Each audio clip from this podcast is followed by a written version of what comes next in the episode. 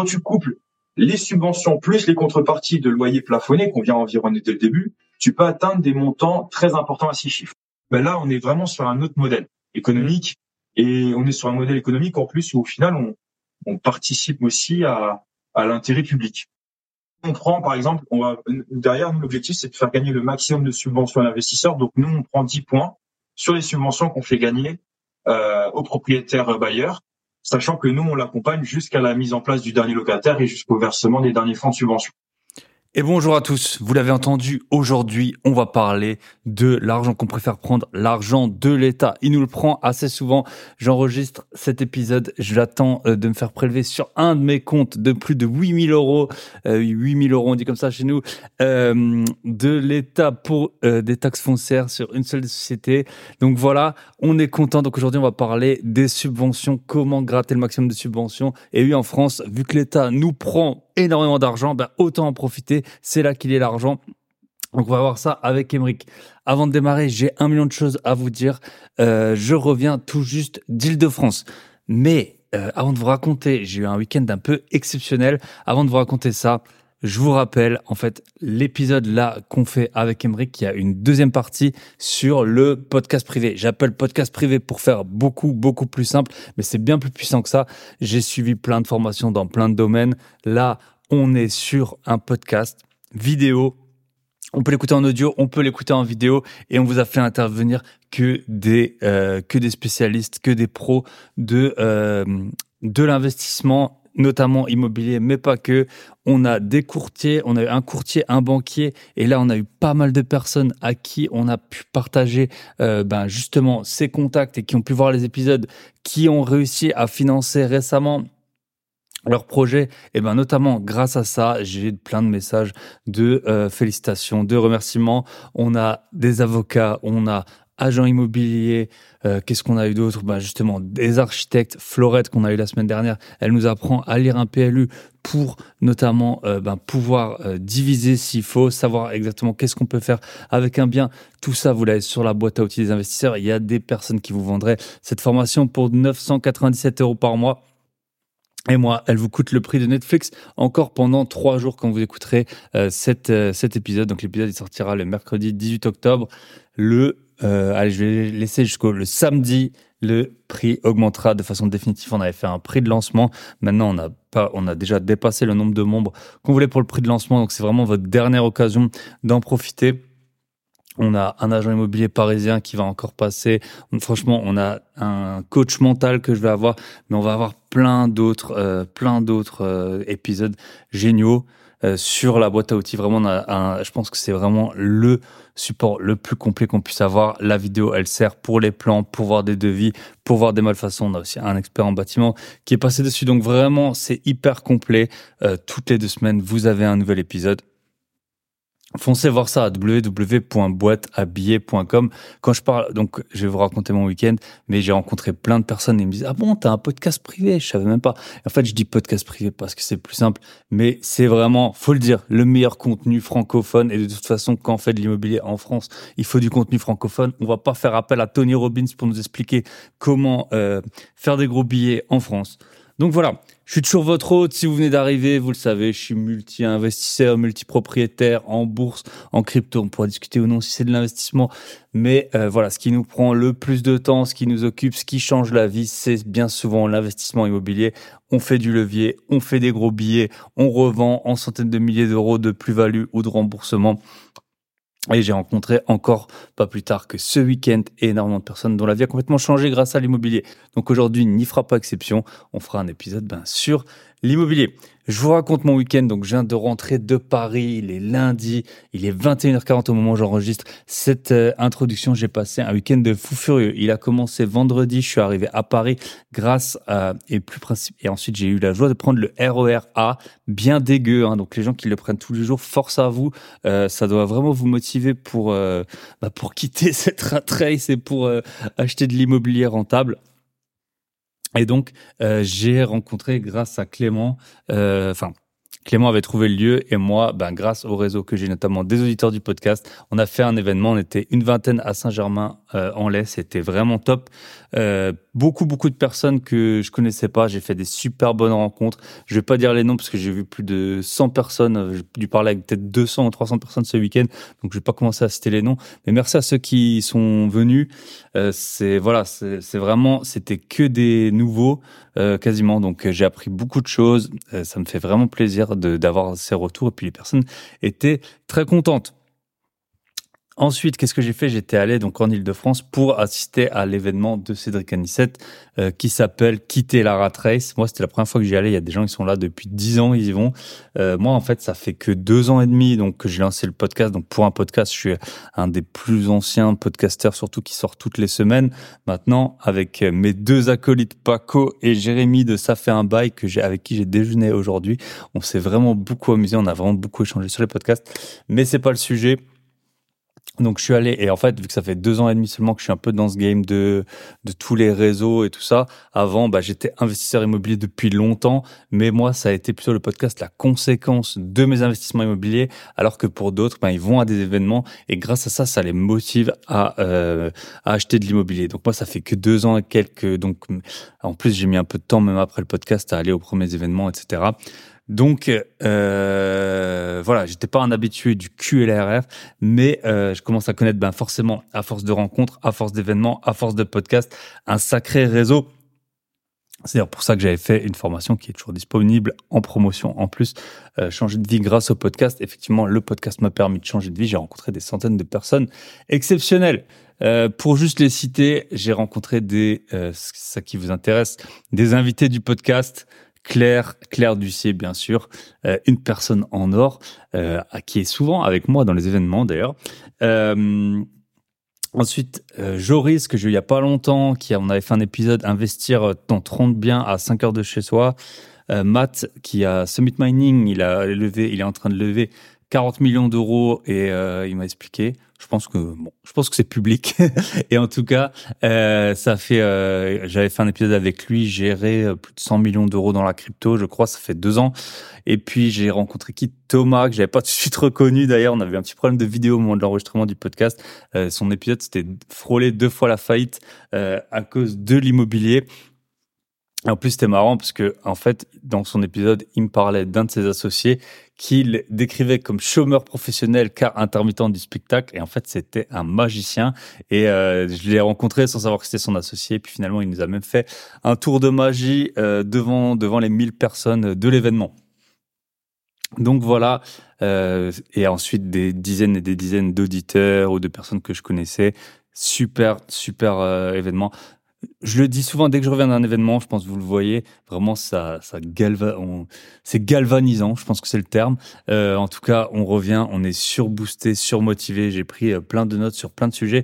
On parle dans ces événements de stratégie que vous entendrez jamais, jamais, jamais sur les podcasts. Pourquoi? Parce que il euh, y en a qui sont hyper border, il y en a que même si elles sont légales, vraiment, je les, je les recommanderais pas du tout.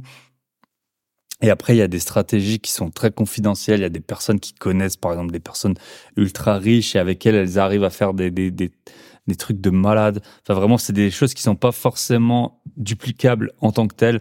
Mais euh, on, a, on a entendu, moi, j'ai eu plus de, j'ai plus de 130 épisodes. J'ai eu donc plus de 100 invités, je pense. Et euh, j'ai vraiment entendu des stratégies dont j'avais jamais entendu parler. Euh, ce week-end, donc aller à des événements, j'ai aucune part chez euh, Cédric Anissette, mais bien sûr, je l'ai invité sur le podcast. Euh, et donc, et bien sûr, j'ai aussi euh, eu des, des, plein de nouveaux contacts pour les podcasts et je vais vous préparer des épisodes de super qualité avec des intervenants exceptionnels. Donc, qu'est-ce que je voulais vous dire d'autre? Ça fait déjà pas mal. Euh, aller à des événements, merci à ceux bah, qui sont autour de nous dans tous ces événements. En fait, c'est génial. C'est vraiment une vie comme on voudrait qu'elle soit. Tous les gens, ils sont bienveillants. On parle à tout le monde. Franchement, on était 1000 personnes dans cet événement. J'y passé de, j'y étais de environ 8h à 19h30. Plus ensuite, je suis allé dîner euh, trois fois avec, euh, ben, justement des participants. Enfin, j'ai fait vendredi, samedi, dimanche. Et j'ai jamais vu une personne seule. C'est un truc de malade. Il y a beaucoup de gens à qui je parlais qui étaient venus seuls. Il y avait des personnes qui avaient largement plus de 60 ans. Il y avait, j'ai parlé avec euh, D'ailleurs, j'ai dîné avec quelqu'un, c'était le petit frère de d'un habitué, il avait 17 ans, donc vraiment, c'est hyper large, et en fait, tout le monde parle à tout le monde, c'est vraiment génial. On, on fait des liens entre les gens qu'on connaît, parfois on se connaît pas du tout, tout le monde a des histoires, il y en a qui sont très avancés, vraiment, il y a, des personnes qui avaient pas d'appartement, il y a des personnes qui avaient juste deux parkings, je m'en souviens, puis ensuite j'ai parlé à des marchands... Euh, en dizaines de en dizaines de lots euh, par an. Donc vraiment il y a, y a de tout. Et, euh, et c'est hyper bienveillant. Et on peut parler à tout le monde. Et tout le monde est trop sympa. Et tout le monde après en plus quand ils savent que c'est moi qui ai le podcast. Ah mais j'adore. Je l'écoute tout le temps pour aller sur mes chantiers et tout ça pour aller voir lots donc ça fait vraiment super plaisir. Aller à des événements il y a des événements cet événement était payant. Il y en a qui sont quasiment gratuits. Il y a des repas comme j'ai pu organiser le vendredi. Voilà ça vous coûte juste le prix du repas. Personne gagne d'argent là-dessus si ce n'est le restaurateur. Mais rencontrer euh, des investisseurs que vous soyez, euh, ben, peu importe votre niveau, que vous soyez des ou euh, très avancé, il y a on a toujours des, des, vraiment des choses à apprendre. Et puis parfois ben on est on est un peu le champion de sa rue, j'en ai déjà parlé dans d'autres épisodes. Si vous avez peut-être 10 ou 20 appartements vous êtes un peu le champion de votre, rue. Euh, vous êtes le gars connu pour avoir de l'immobilier. Et puis, euh, de temps en temps, ça remet une bonne dose d'humilité. Et puis, à, moi, le premier, d'aller parler à des, personnes qui sont encore beaucoup plus euh, avancées. Donc, voilà, il y a dans, dans la vie réelle, euh, je connais euh, bah, très peu de gens, enfin, je côtoie très peu de gens qui ont, par beaucoup, autant d'appartements que moi ou plus. Et puis après, quand on va là, et eh ben forcément, on a peut-être huit personnes qui en ont moins, et puis on en a deux qui en ont vraiment beaucoup plus et qui ont des stratégies euh, tout à fait différentes. Donc voilà ce que je voulais vous dire. Et euh, petit point, je vais vous faire un petit point pub, un petit instant pub. Allez, hop. Donc je vous ai parlé le podcast privé, la boîte à outils des investisseurs. Et ensuite, en parlant à tout le monde, les gens me disent ah mais t'as un podcast privé, mais je savais pas. Et en fait, je comprends, vous êtes occupé, vous faites d'autres choses. Et après, je disais, ah, mais euh, euh, j'ai euh, des formations là-dessus, là-dessus, là-dessus, ça savais pas. Donc, je vous fais un point sur ce que j'ai, ce qui est en promo, ce qui l'est pas. Et comme ça, vous saurez, ça va prendre pas plus que 20 secondes, je pense. Allez, 30 secondes. Donc, le podcast privé, c'est le meilleur truc. Le tarif augmente dans trois jours, donc c'est le moins cher. Dépêchez-vous. Ensuite, si vous voulez vous faire accompagner, donc j'étais tout le week-end avec Yanni, un de nos membres qu'on a pu avoir pendant longtemps dans le club. Vous commencez quand vous voulez, vous arrêtez quand vous voulez, vous pouvez prendre un appel gratuit avec nous et on vous guide avec mon associé pas à pas du début jusqu'à bah, jusqu'à ce que vous voulez. Vous pouvez arrêter au bout d'un mois, vous pouvez arrêter au bout de un an ou deux ans. Mais vraiment, le but, c'est de vous guider, de euh, trouver votre zone de recherche, trouver quel type de bien vous allez exploiter et ensuite, bah, acheter le bien. Qu'est-ce que vous faites? Qu'est-ce qu'il faut regarder dans le compromis? Qu'est-ce qu'il faut regarder dans le financement? Euh, On vous donne les contacts qu'on a si jamais vous avez besoin. Euh, voilà, on fait vraiment du début, donc de euh, tiens, j'achèterais bien de l'immobilier à euh, tiens, euh, ça fait quand même beaucoup d'argent que j'encaisse sur mon compte en ce moment. Là, le, Yanni, bah, je pense que je peux le dire, et puis il est un peu comme beaucoup d'entre nous. En fait, quand il a un appartement en location courte durée et en fait quand on reçoit les euh, les notifs de réservation ça, on peut vite en devenir accro ça ça te balance une grosse dose de dopamine dans le cerveau et, euh, et c'était trop marrant parce qu'on était côte à côte. Moi, je lui montrais, je recevais des, des avis 10 sur 10, lui recevait des réservations et tout. Donc voilà, il a l'air très satisfait. Vous pouvez très probablement le contacter. Euh, il euh, confirmera mes dires. Et, euh, et, donc voilà, ça fait trop plaisir de le voir en plus en vrai parce que bien sûr, on fait ça, on vous suit à distance. Et donc, où que vous soyez en France, après, ce sera plutôt bien sûr sur le, vu les spécificités de la France, c'est pour la France. Même si, bah, au fur et à mesure des, des invités, je commence à avoir des, des, des, bonnes connaissances, la Suisse, la Belgique et euh, certains autres pays. Ensuite, si vous voulez, et toutes les autres formations que je vais vous, je vais vous citer, vous pouvez m'appeler une fois euh, quand vous en avez fait l'acquisition. Un, une formation et mes formations sont vraiment vraiment les moins chères du alors que voilà c'est moi qui délivre le plus de valeur c'est incroyable c'est incroyable ça et c'est peut-être parce que moi j'ai des business qui tournent bien et du coup c'est juste que je suis dans le partage mais en tout cas j'ai une formation sur comment négocier des biens immobiliers j'ai deux formations qui sont en promo une formation sur changer de vie grâce au podcast et une deuxième formation sur comment j'ai généré. Alors à l'époque, c'était, euh, je crois que c'était 3000 euros en deux mois avec ma résidence principale. En tout cas, maintenant, je peux vous le dire, j'ai fait les comptes. J'en suis à 10 000 euros euh, avec ma résidence principale de générer parce que, eh ben, voilà, j'ai lancé en mai. Donc en mai, ça fait cinq mois, même pas, 10 000 euros euh, sur mon compte en plus. Ça fait plaisir, ça fait plaisir. Hein. Ça paye les vacances. Donc voilà, et ces deux formations, euh, mettre sa résidence principale, comment mettre sa résidence principale sur Airbnb et Booking? Bien sûr, je vous explique pas que ça. Je vous explique comment avoir des bonnes notes. Je vous explique euh, les les messages qu'il faut envoyer. Je vous explique comment faire le guide du voyageur, tout ça. C'est pas, c'est vraiment donné. C'est vraiment donné. Elle coûte euh, moins que que 100 euros là. Donc voilà, moins de 100 euros pour faire 10 000 euros. C'est quoi? C'est un ratio de 1 à 100 même en crypto. On fait pas des leviers comme ça. Je pense que là, il est temps d'attaquer euh, le podcast avec Emeric. Je vous souhaite euh, une très bonne écoute. Donc, vous avez bien sûr tous les liens, surtout en description du podcast. Vous allez sur mon site grosbillet.com. Je vous souhaite une très bonne, très bonne écoute. Et on se retrouve de l'autre côté avec Emeric.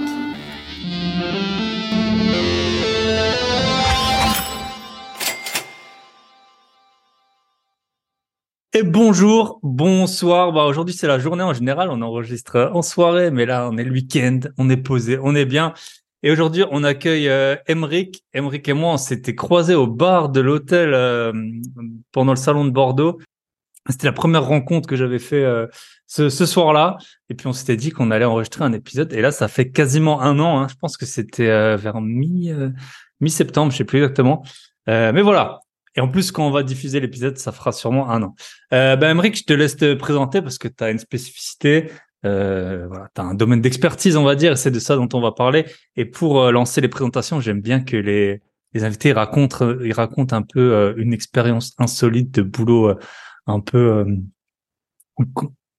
un peu ingrat, on peut dire, où on s'est dit bon, ben, on va peut-être pas faire ça toute notre vie. Donc, je te laisse, je te laisse attaquer. Bah, salut Thibaut, déjà bonjour à tous, merci pour l'invitation, c'est vraiment cool. Euh, tu sais c'est un plaisir d'échanger sur l'immobilier, sur ce qu'on fait et de partager ça à, des passionnés comme nous. Euh, écoute, ben moi c'est Emeric, je suis euh, de base, je suis maîtrise d'œuvre dans le bâtiment, d'accord, dans la rénovation. Ça va faire maintenant plus de, ça fait dix ans. J'ai fait euh, chez Vinci Construction sur Paris et puis euh, après je suis parti sur sur Genève. Et euh, ma spécificité, comme tu as pu le dire, en fait, ben, nous, on est, euh, est spécialisé dans les subventions, et je précise bien pour les propriétaires bailleurs. Donc pour nous, investisseurs, on pas basé, va pas nous euh, se baser sur des subventions liées à la résidence principale, même si on connaît euh, certaines modalités, mais on va plutôt être sur des projets de rénovation et, de et d'amélioration énergétique pour des bailleurs qui pourront toucher des subventions de l'ordre de 100 000, 200 000, voire plus en fonction des surfaces euh, des logements. Ça, on, verra par la suite. Alors, pour la petite anecdote, donc du coup, tu voulais que je parle un peu de mon expérience la plus euh, la plus claquée au sol que j'ai pu avoir. euh, ben là, première, j'ai envie de te dire, j'ai fait un stage euh, à l'époque quand j'étais en école d'ingénieur, stage de fin d'études. Euh, non, pas de fin d'études, c'était le premier stage en entreprise, c'était six mois. Moi, j'avais fait. J'étais parti au centre aérospatial allemand. Je me suis dit, waouh, je vais kiffer, je vais adorer tout ça, ça va être super. Et je me suis retrouvé dans une université claquée au sol à, à Stuttgart en train de faire des tests sur des petites plaques en fibre, en carbone, c'est quoi, c'était en carbone. Et il fallait que je fasse des tests de résistance, de force et tout. Et c'est depuis ce, ce stage-là que je me suis dit, hors de question que je fasse de la recherche, hors de mmh. question que je me, je m'enferme dans un monde, en fait, vraiment que technique et vraiment que, euh, que, tu sais, c'est des tests que tu vas faire à cette place, tu vois, c'est des, c'est des, des, des, des, de, de programmes. Du coup, euh, mon deuxième stage, il est remonté directement avec euh, plutôt aspect euh, humain, financier, terrain, et c'est pour ça que je me suis parti sur le, sur le bâtiment et que j'ai commencé direct chez en fait. Ok. Et, c'est voilà, voilà un peu claqué au sol, mais vraiment mes journées à passer avec une petite plaque, à faire des tests. Tu fais des graphiques. En plus, c'était en allemand, donc il fallait traduire, fallait faire les. Voilà, c'était. On me laissait dans une salle tout seul. Ouais. mais les stages et les premiers boulots, ça a au moins ça de de ça, ça t'apprend ce que tu veux pas faire quoi et que faut avoir un peu d'ambition dans la vie. C'est ça. Après, je peux, je peux raconter une autre petite anecdote parce que pour montrer aussi que c'est pas forcément évident. Mon premier emploi en Suisse, euh, j'ai atterri chez euh, une société qui est une filiale de Bouygues qui s'appelle Losinger Marazzi. Euh, donc, euh, je quitte Paris, je, je viens avec ma famille ici sur place, etc. Je quitte tout. Et au bout de deux mois, on me dit merci, au revoir. Ah ouais, bah la Suisse, c'est ça. Hein. T'es bien payé, mais le droit du travail. Et ça, court. Ah, ça, j'ai eu, j'ai eu, c'est vrai que ça, ça prend une grosse claque. Tu te remets en question. Tu dis bon. Après, il y a eu des choses qui fait que effectivement, euh, je pense que je suis pas arrivé dans, dans le, dans le bon move avec la bonne team. Mais après, bon, tu rebondis. Hein. Il y a du boulot. Un mois après, même pas, j'étais chez le concurrent et, et j'ai appris que c'était pas forcément la meilleure société pour commencer ici. Mais, euh, mais voilà, c'était une petite anecdote où quand même tu, tu, tu prends des risques, tu vois. Tu, en plus, tu démissionnes pour ton emploi, donc le chômage, t'as pas le droit quand tu par la suite. Mmh. Et, euh, et tu te retrouves à, à descendre de 10 étages parce qu'on te, parce que tu avais des, des mmh. prévisions un peu différentes. Quoi. Bien. Mais je pense quand on est français, on, on se dit toujours, euh, enfin, on a grandi nous, on a plus ou moins le même âge, dans un monde euh, en crise où en fait il y avait euh, le, chômage, ça a toujours été le, le, problème. Et en fait, perdre son emploi, ça voulait dire peut-être pas en retrouver. Alors qu'il y a des marchés où en fait il y a, en Suisse, le taux de chômage il est super faible, donc se faire licencier, bien sûr c'est jamais agréable, mais c'est moins moins grave que que peut-être en France. Et après, le, moi, j'avais un, j'avais un, c'était le colloque d'un, d'un pote. Euh, lui, il travaillait chez, parce que souvent on se dit, ouais, si j'ai été viré, c'est que j'étais mauvais. Lui, il travaillait, je crois que c'était chez Crédit Suisse ou UBS. Et genre, tout son service, il est, je sais pas, 60 personnes, ils les ont viré. Donc là, t'as beau être la, la star, faire ton métier du, du mieux qu'on tu peux. Euh, le gars qui décide, euh, il connaît même pas ton nom, il regarde même pas, il dit bon bah tout le service là on ferme et puis et puis au revoir. Après c'est vrai que tu vois, on, pour faire le lien avec l'investissement IMO, tu peux te dire, admettons, enfin, on pourrait envisager euh, que quelqu'un se dise bon bah vas-y, je t'achète un bien qui est cher et puis tous les mois euh, je mets au bout, tu vois, du patrimonial comme on dit ça. Ça c'est un peu l'optique française en mode ouais, j'aurai toujours des bons revenus. Enfin une fois que je les ai, je les ai et puis je vais pouvoir mettre au pot. Euh, en Suisse, tu peux pas. tu te dis bon bah ça se trouve demain je passe de 7000 à 2000 euros par mois et ça ça va pas être pareil quoi. Donc, euh... ouais, non, c'est bien. Et puis après, ce qu'il faut se dire aussi, c'est qu'aujourd'hui, le travail, que ce soit en Suisse ou en France, euh, trouver du travail, je pense que dans certains secteurs, il n'y a pas de mal. Justement, ils cherchent beaucoup de monde. Et le plus difficile au final, c'est de lancer son entreprise ou son business. Ça, c'est encore autre chose. Tu vois. Quand tu compares, euh, quand tu compares, effectivement, as la facilité d'être salarié. Je trouve qu'aujourd'hui, maintenant, c'est la facilité de trouver du boulot. En soi, je pense que chacun, chaque domaine que les gens dans lequel ils travaillent, je pense qu'il y a, il y a, quand tu commences dans ce milieu, tu peux, tu peux, tu peux toujours trouver par rapport à ce que tu fais. Mais par contre, monter un business et monter une entreprise, euh, voilà, le, là tu prends des risques, tu, tu engages aussi euh, une responsabilité qui est différente et, et tu te dis toujours dans un coin de la tête, tu dis bon, euh, si ça ne fonctionne pas, et je sais que j'ai le salariat, mais c'est trop facile de revenir là-dedans. Mmh. C'est trop facile. Ok, top. Et donc maintenant, ton activité, euh, tu peux nous la décrire rapidement, puis après on la passera un peu en détail. Donc nous aujourd'hui, puisque je dis nous parce qu'on est deux, je suis avec Sébastien euh, Dias, qui est mon associé sur sur la société euh, donc WeMob. On a créé maintenant depuis un petit peu plus d'un an. Donc nous en fait, on a créé cette société là puisqu'on s'est rendu compte qu'il y avait un, manque de connaissances et, et d'encadrement sur tout ce qui était subvention de l'investissement. Euh, pour t'expliquer, Sébastien, c'est quelqu'un que j'ai rencontré euh, dans un mastermind euh, séminaire, excuse-moi, un séminaire, et euh, il s'avère que lui, il a réalisé une dizaine de projets en trois ans, justement sollicitant les aides financières pour chacun de ces projets. Et ça lui a permis de grandir beaucoup plus rapidement par rapport à, aux liquidités qu'il pouvait percevoir sur ces projets. Okay. Donc WeMob, qu'est-ce qu'on, qu'est-ce que c'est? WeMob, c'est une société donc spécialisée pour les investissements immobiliers avec des subventions. Donc nous, on est là pour monter les dossiers auprès des organismes des aides, pour avoir derrière, on va développer, pour pouvoir euh, rendre éligible aussi le projet et optimiser aussi ses gains en fonction de l'agencement, en fonction des modalités de travaux et en fonction du montage du dossier. Ok. Et ça, vous le faites partout en France ou juste dans votre région? Non, justement, on le fait partout en France. Euh, Aujourd'hui, on fait essentiellement dans les villes euh, qui sont ciblées dans le dispositif qu'on appelle Action Cœur de Ville. On en parlera tout à l'heure, mais euh, puisque sur dans ces villes-là, en fait, tu as des, tu as des aides c'est plus intéressante que dans d'autres. Euh, et aujourd'hui, pour donner un exemple, on fait des projets sur euh, Lens, sur Autun, sur euh, Chalon-Champagne, sur euh, Agen, Fontenay-le-Comte. on va être bientôt sur peut-être Saumur, on fait aussi. Voilà, on est, on est vraiment sur les heures aussi. Donc on est un peu partout. Donc on a un peu les sons de cloche aussi de, des modalités de subvention qu'il peut y avoir dans différentes régions. Et on a surtout aussi on voit aussi les prix d'immobilier. On peut les comparer selon aussi certaines villes. Et ça, c'est intéressant en fonction de la personne qui, qui est censée investir. On peut savoir déjà par rapport à son portefeuille où est-ce qu'il serait peut-être plus propice à aller euh, en fonction de sa capacité d'emprunt notre Yes. Et nous, on avait eu sur le podcast et sur le podcast privé, Stéphanie, c'était à Dreux qu'elle avait investi en action cœur de ville. Euh, Et visiblement, elle avait touché, c'était 300 000 euros, je crois, pour son projet entre les financements et les, et les subventions. Moi, j'ai eu l'occasion justement déjà avec Stéphanie plusieurs fois, puisque mmh. en effet, elle était aussi une des précurseurs parce que je l'avais entendu sur un, sur un podcast aussi.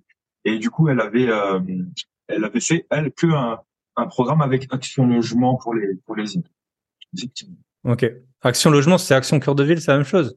Alors en fait, Action, bah, tu, on peut parler des organismes. Ouais, des ouais du coup, il y a ceux qui sont connus. Enfin, moi que je connais, mais je m'en suis jamais servi, c'est l'ANA, Action Cœur de Ville, et après, je suppose qu'il y a encore des les municipalités qui ont des.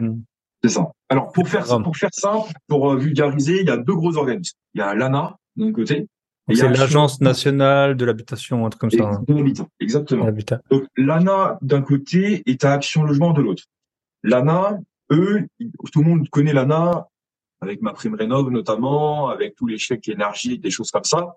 Mais ils ont un dispositif aussi interne qui est plus intéressant lorsque tu fais beaucoup de travaux et que tu vas avoir des aides pour les, travaux de rénovation énergétique pour les bailleurs. C'est le dispositif LOC Avantage. Et LOC Avantage, en fait, à la base, a été créé pour, en fait, en contrepartie de te dire, voilà, tu as de la location nue, tu as peut-être plus de charges à, à, non plus mettre en avant pour essayer de payer de l'impôt. Donc, il y a des gens peut-être qui se font, euh, qui se font fortement imposer. Et bien, ils vont dire, OK, si vous voulez plus d'imposition, nous, on vous propose, c'est que vous baissez votre loyer et on vous donne de la réduction d'impôt. C'est un peu un pinel, on va dire, c'est un peu un petit pinel, un pinel hein, de la, des bailleurs. Sauf que, ils ont aussi un conventionnement avec travaux qui leur permet de te donner des enveloppes financière très intéressant pour faire tes, euh, pour faire ta rénovation. Donc quand tu couples les subventions plus les contreparties de loyer plafonné qu'on vient environner dès le début, tu peux atteindre des montants très importants à six chiffres. Donc ça, donc ça, l'ANA c'est l'organisme et le dispositif qui, qui est le plus intéressant que nous on développe, c'est LOC Avantage. Ok. Mais ça, tu peux le faire même sur indépendamment des travaux, non? Euh, D'avoir les loyers plafonnés qui est déductible. Oui, c'est-à-dire qu'en fait, à la base, c'est un avantage fiscal lié, en fait, qui, te dit que si vous baissez votre loyer, vous avez une réduction d'impôt sur un certain pourcentage de votre loyer à l'année. Mmh. Mais tu peux, tu as, comment dire, couplé à des travaux, tu as des subventions. Mmh. Donc ça veut dire qu'en fait, l'avantage, tu vas avoir un avantage fiscal si tu achètes euh, personne physique ou si tu es transparent fiscalement, parce que la réduction d'impôt, elle, elle, ne de sens que quand tu as euh, foyer fiscal qui est mis en avant sur ton projet immobilier, et que tout ce qui est société, pas de réduction d'impôt, ça n'a pas de sens. Mmh. Et en plus de l'avantage fiscal, tu vas avoir en fait euh, les subventions qui vont être évaluées par rapport au projet en lui-même, les surfaces, l'état du bien et les typologies de travaux que tu vas réaliser. D'accord? Donc ça, effectivement, ce n'est pas qu'un avantage fiscal, c'est surtout, et c'est ça qu'on met en avant, c'est quand on fait des travaux, tu as des enveloppes de subventions très importantes. D'accord? Donc, l'ANA, tu as avantage en dessous, et Action Logement, donc Action Logement, c'est quoi? Action Logement, c'est un organisme financier à base qui, euh, en fait, euh, connu pour la Visale. Nous, on le connaît pour la Visale. Exactement. pour la Visale? Attends, je vais juste. Hop. Il y a la pluie qui commence à arriver. Donc, en fait, effectivement, l'action logement avec la avec la Visale, ben ça c'est pour les garanties moyens impayés, c'est-à-dire que le locataire il vient s'inscrire euh, ses, ses, informations euh, personnelles et puis derrière, tu vas pouvoir savoir si effectivement il est éligible ou non à la garantie Visale avec Action Logement. Mais Action Logement, c'est pas que ça. Action Logement, en fait, eux, faut savoir que leur, leur objectif, c'est de proposer des logements soit à l'achat, soit à la, location à des salariés qui travaillent dans des entreprises qui ont plus de 50 salariés. Et à partir du moment où tu as plus de 50 salariés, tu, il y a une cotisation du 1% patronal. D'accord? Donc, il y a un enjeu au final où l'enveloppe, le budget d'Action Logement, même s'il y a l'État qui vient aussi euh, générer un pourcentage, ça provient aussi des sociétés privées. Et de là, ils ont un objectif de euh, proposer des logements, que ce soit du, du neuf, que ce soit des logements qui ont été rénovés, pour répondre à un besoin d'habitation, de, de, logement autour de grandes sociétés qui ont besoin de, de, de personnel.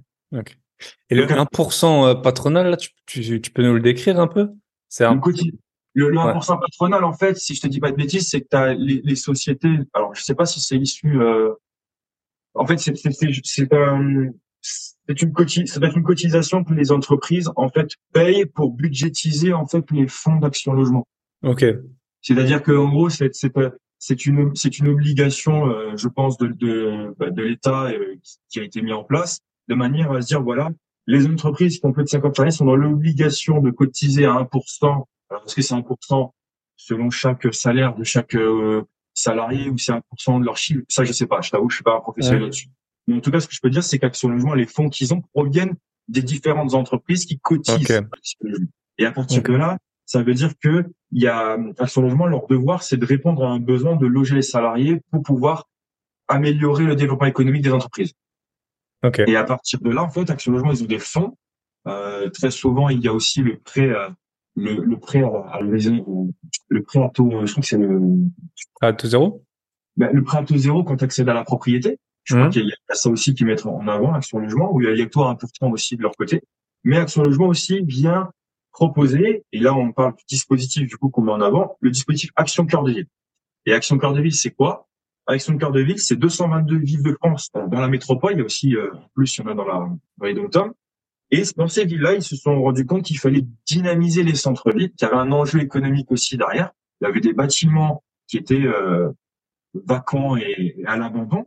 Et Action Logement s'est dit, OK, ben nous, on va accompagner d'une part les collectivités et les municipalités pour pouvoir créer euh, peut-être des infrastructures, euh, développer les axes et autres avec des budgets euh, conséquents, mais aussi on va aller encadrer les propriétaires privés, bailleurs, qui souhaiteraient acheter des immeubles vacants, les rénover et les proposer par la suite à des salariés.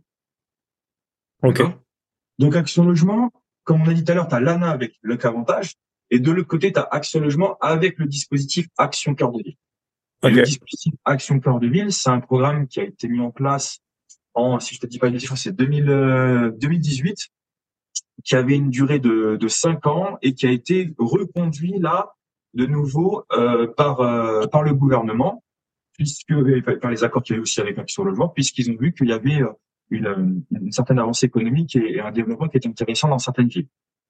Donc c'est quand même c'est quand même le président M. Macron qui avait été précurseur de ce programme-là. Et il faut savoir qu'il y a différentes euh, aussi il y a différents partenaires comme la Banque des Territoires, donc Action Logement et l'État qui viennent aussi derrière euh, donner un essor et un, et un dynamisme assez important sur sur le fait de, de, de s'occuper de certaines villes moyennes. On parle quand même de villes comme euh, comme euh, Bergerac, comme comme Saint-Nazaire, comme Bourges. Euh, c'est pas des petites villes, tu vois. Mmh. C'est des villes moyennes on est à plus, il y a une ville à plus de 50 000 habitants euh, où il y a, il y a de l'activité. Il y a de l'activité derrière. Ok. Donc Anna, Action Cœur de Ville, est-ce qu'il y a des autres euh, subventions que vous vous levez que euh, auxquelles les propriétaires bailleurs ils ont ils ont accès?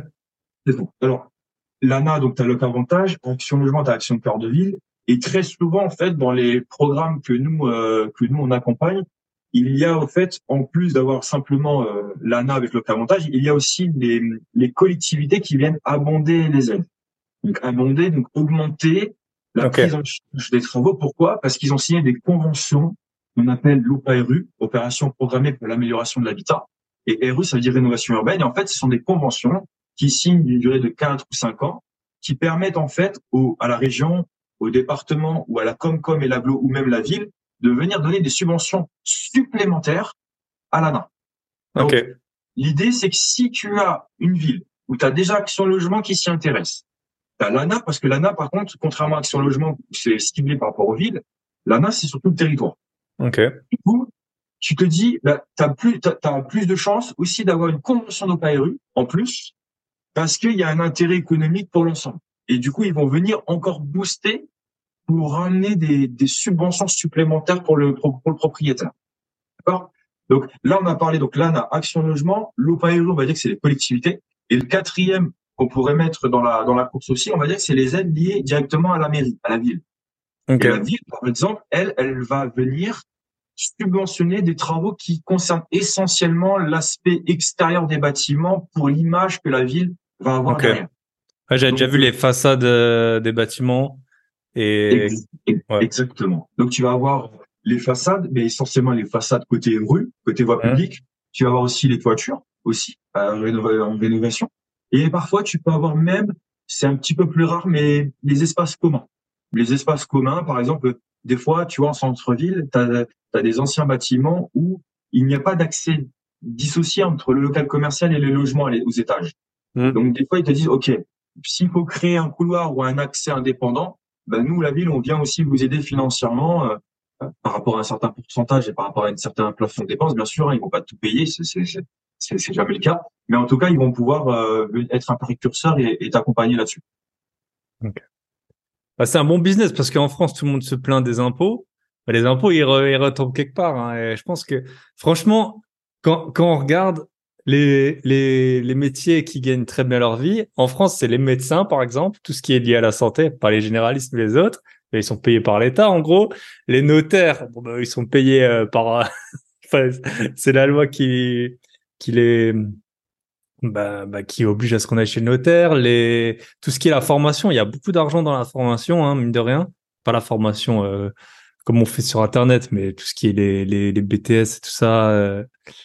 Et là, ben tu as une nouvelle niche, euh, voilà, de donc tout ce qui est les subventions. Euh, avant qu'on aille dans le détail, je pense que tout le monde se pose la question comment est-ce que votre société elle se rémunère? Je pense que tout le monde se pose la question. Là où on se parle, aujourd'hui, on n'a pas modifié nos modalités de, de prestation, clairement. Euh, nous, nous aujourd'hui, le but, c'est qu'en fait, euh, comme j'ai déjà dit, c'est que ça coûte euh, quasiment rien du tout. D'accord, je dis quasiment parce que bah, rien n'est rien n'est gratuit non plus, mais l'idée, c'est de se rémunérer déjà, d'une part, pour lancer le projet. Donc nous, on a on, est on a un forfait à 4008 hors taxes pour lancer les échéances, les dossiers, etc. Parce qu'il faut pas se leurrer, c'est des process qui vont être semés d'embûches. Il va y avoir aussi des dossiers qui vont être, devoir être montés de manière assez rapide et ça va être un process assez long. Voilà. On n'a rien sans rien. S'il faut aller chercher à un moment donné du 150 000 euros de subvention, 18, 24 mois, voilà, il y a des choses qui vont donc qui doivent se faire, mais bien correctement, bien en amont avant de, de se casser les dents. Donc nous, c'est du 4 minutes hors taxe qu'on va venir aussi après, pourquoi pas proposer euh, aux clients et à la maîtrise d'œuvre de, de venir noyer dans ces aspects-là pour que le client puisse récupérer par exemple ses fonds et son avance. Comme ça, au client, ça lui coûte zéro. On va dire 4008 sur 20 ans, c'est pas quelque chose qui va changer mmh. l'équilibre du projet.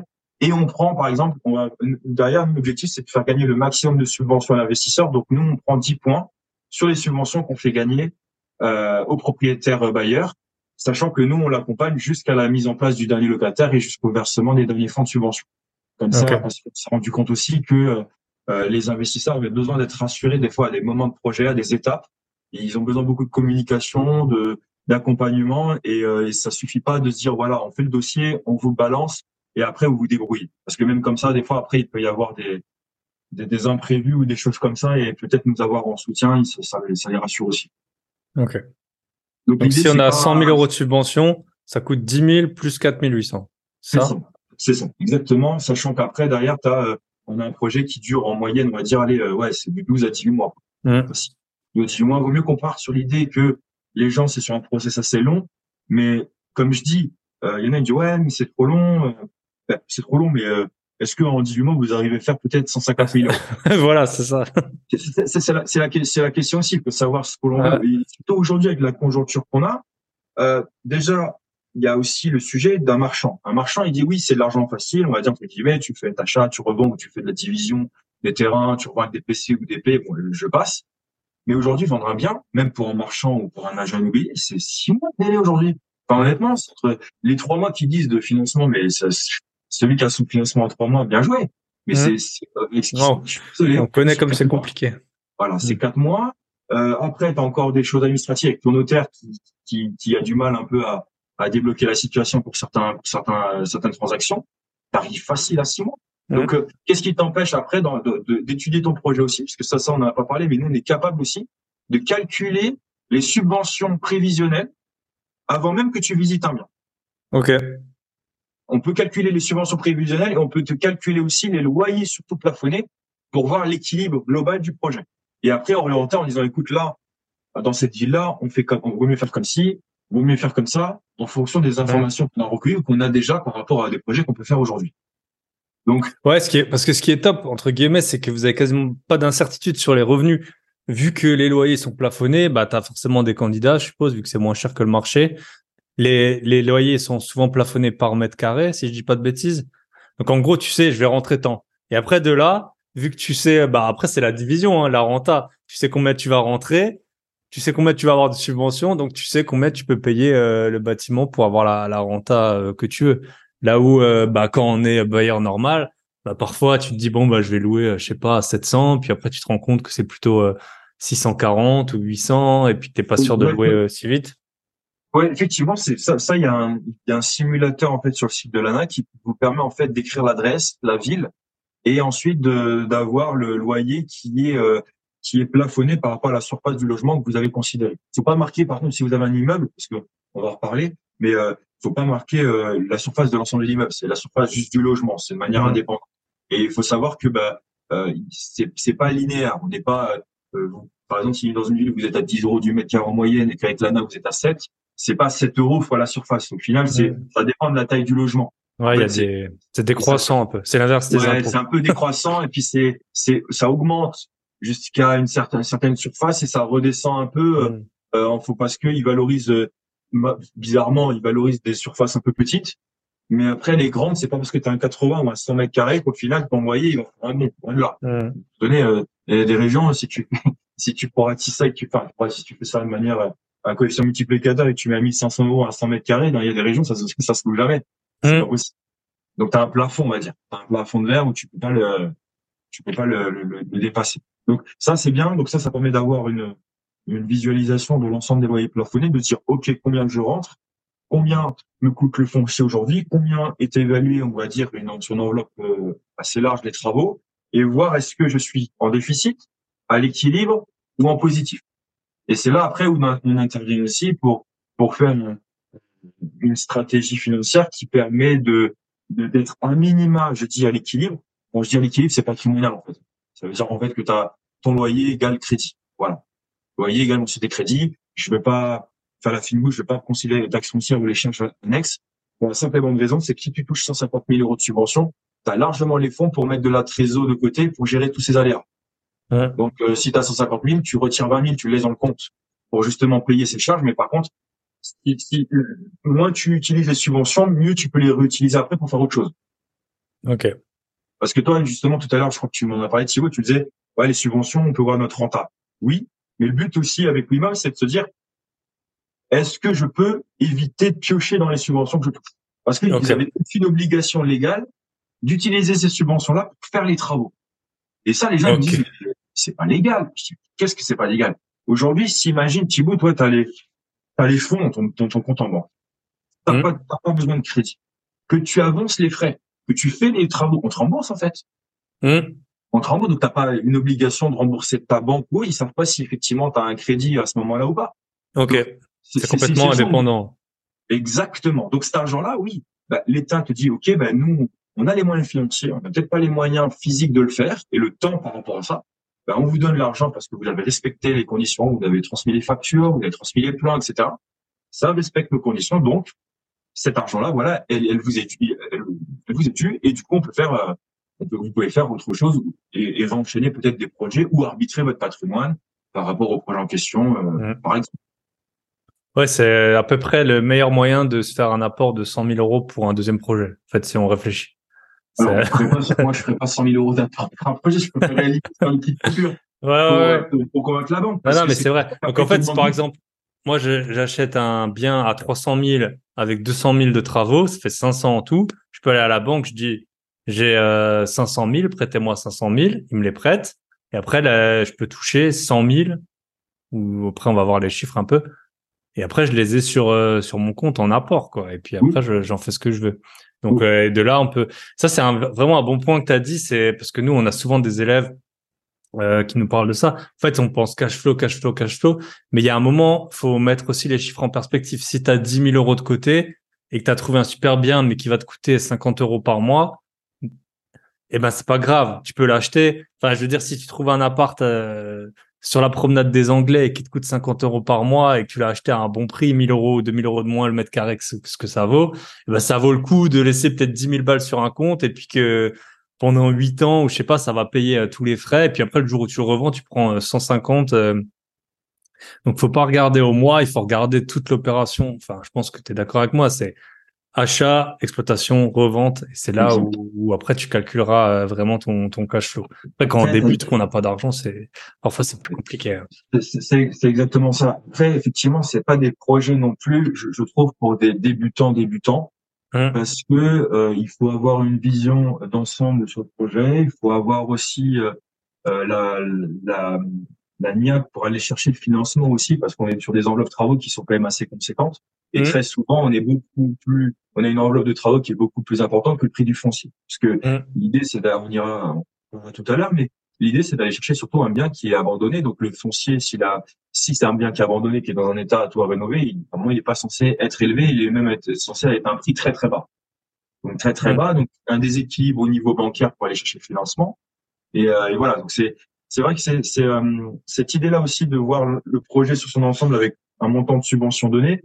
Euh, par exemple, tu touches 150 000 euros de subvention. Bah, si toi, tu as des projets aujourd'hui qui coûtent 500 euros, ou tu as un cash flow pardon, de 500 euros par mois, bah, fais 150 000 divisé par 500, tu as le nombre de mois, et le nombre de mois tu divises par 12, et tu, tu regardes le nombre d'années que tu as besoin pour toucher les 150 000 euros.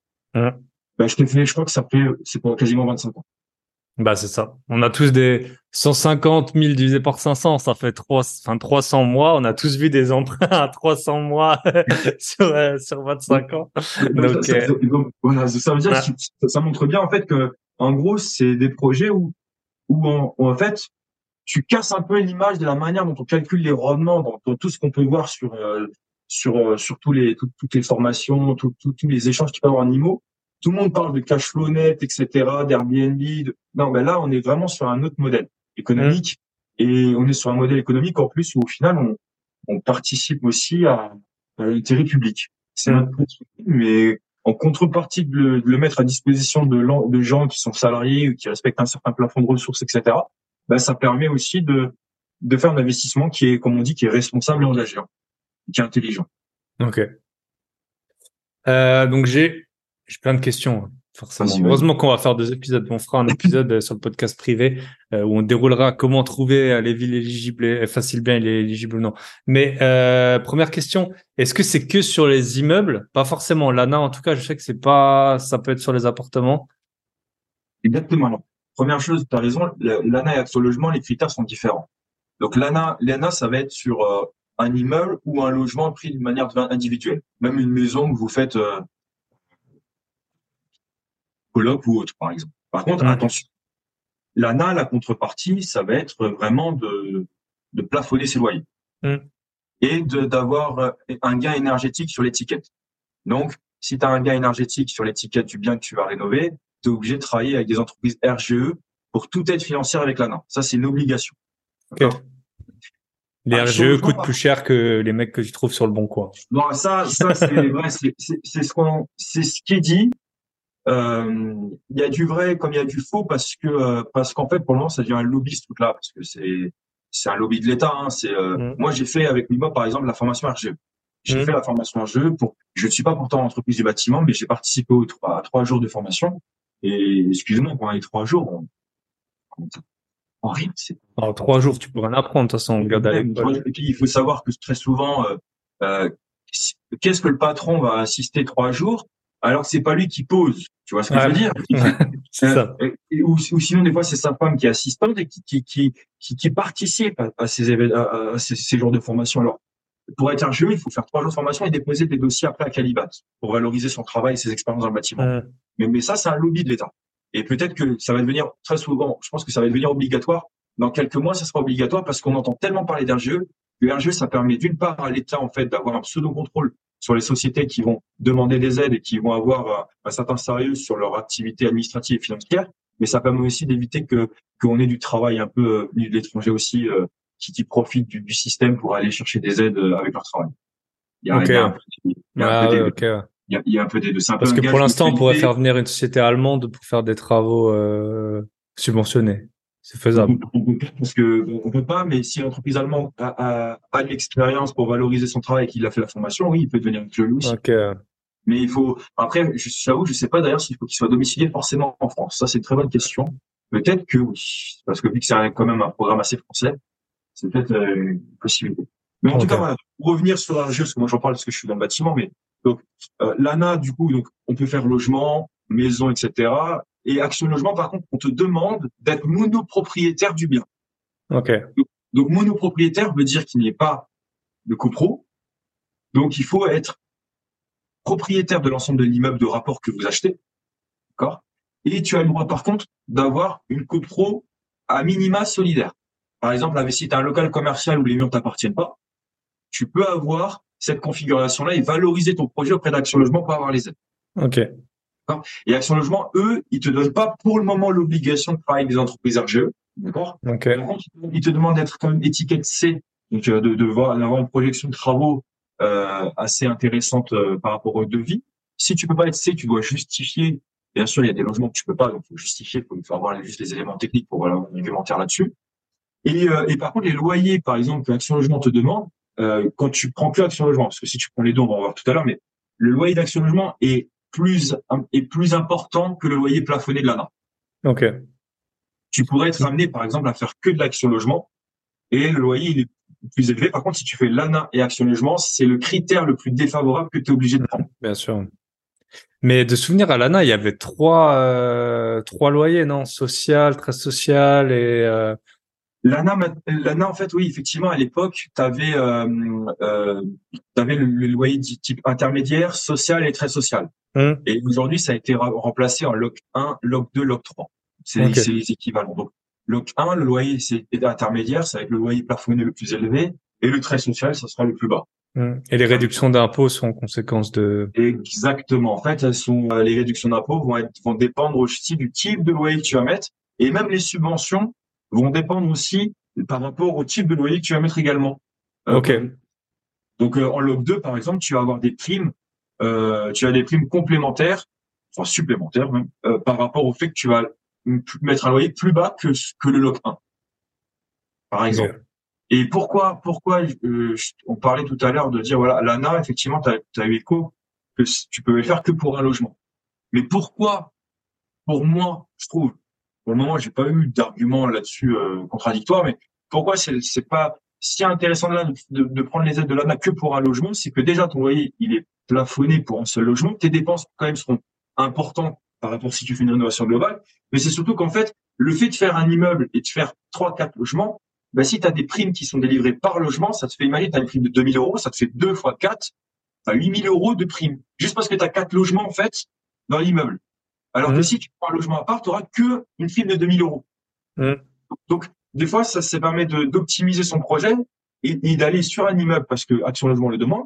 Et l'ANA va venir aussi se coupler à Action Logement. Mais comme tu as une diversité de logements et que tu as un nombre plus important que, que un, eh ben, tu vas avoir des primes qui vont venir s'ajouter par rapport au quantitatif de logements que tu peux avoir dans ton projet. Ok. Parce que les primes c'est par logement ou par mètre carré, comment c'est calculé? Tu as des primes qui sont par logement et tu as un ratio après qui est pris au mètre carré selon l'état initial du bien. Ok. L'ANA, ils vont, l'ANA, qu'est-ce qu'ils vont faire? Euh, Alors, Action Logement, eux, ils vont pas regarder forcément l'état du bien. Ils vont regarder les dépenses, d'accord, euh, au mètre carré. Et puis, euh, l'ANA, par contre, eux, ils vont faire venir quelqu'un et ils vont prendre des photos et ils vont faire un rapport. Et ils vont dire, OK, mon votre bien, il est très dégradé, moyennement ou faiblement. Et en fonction de ça, ils vont mettre un, un prix en face au mètre carré avec un pourcentage qu'ils vont attribuer. Et c'est de là où les aides vont être calculées. Et à partir de là, tu vas avoir des, des, des, des montants de subventions par logement qui vont être délivrés. Et en plus de ça, tu vas avoir des primes qui vont être délivrées par l'ANA, par les collectivités. Euh, par exemple, un exemple, euh, il faut savoir qu'il y a des villes où ils valorisent des T3 en centre-ville et ils peuvent te donner 2000 euros par logement si tu as un T3. Donc si tu as 3 T3, juste parce que tu as fait un T3, tu as 6000 euros. Ok. C'est pas à négliger, tu vois. Mhm. 6000 euros, ça peut te payer peut-être, euh, euh, je sais pas moi, euh, les, euh, bah, Les tableaux électriques. ou les tableaux électriques, ou même euh, tous les sols, tous Et voilà, on a eu un petit technique de box, mais c'est ma faute en plus. Mais c'est c'est réglé visiblement, j'espère. Donc, on est parti sur un exemple. J'achète un immeuble de 300 mètres carrés à Bourges euh, et je le paye vu qu'il est éclaté, euh, que personne n'a rien fait, que c'était un marchand de sommeil qui avait ça ou une vieille mamie. Je le paye 90 000 euros. Euh, donc 300 euros le mètre carré, pourquoi pas. Mais en tout, on dit souvent que la Renault, c'est à peu près 1000, 1500 euros le mètre carré. Je sais pas si tu confirmes. Donc, ça Ouais, ferait un projet, on va dire, global dans les 500. Euh, 400 de travaux, allez, hop, pour arrondir. Euh, à quelle aide j'ai le droit? Euh, combien de temps je dois garder le bien? Combien je peux louer à peu près? Est-ce que tu peux nous, nous raconter un petit peu? Donc déjà, première chose, euh, le bien, on vérifie la ville. Donc, la ville, Bourges, Feu Vert, elle fait partie des 222 villes de France d'Action Cœur de Ville. Donc là, on va avoir, c'est le, dispositif d'Action Cœur de Ville qui va qui va pouvoir jouer dessus. L'ANA, on a dit que c'est sur tout le territoire, donc l'ANA aussi va pouvoir, il va pouvoir avoir des aides.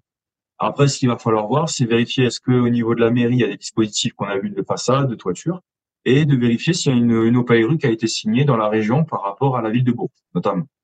Donc, si c'est le cas, on il y a une prise d'information nécessaire qui va être à, chercher, mais on va dire qu'on va rester déjà juste sur l'ANA et logement pour avoir les règles, la règle nationale. Comme ça, on va faire simple les choses.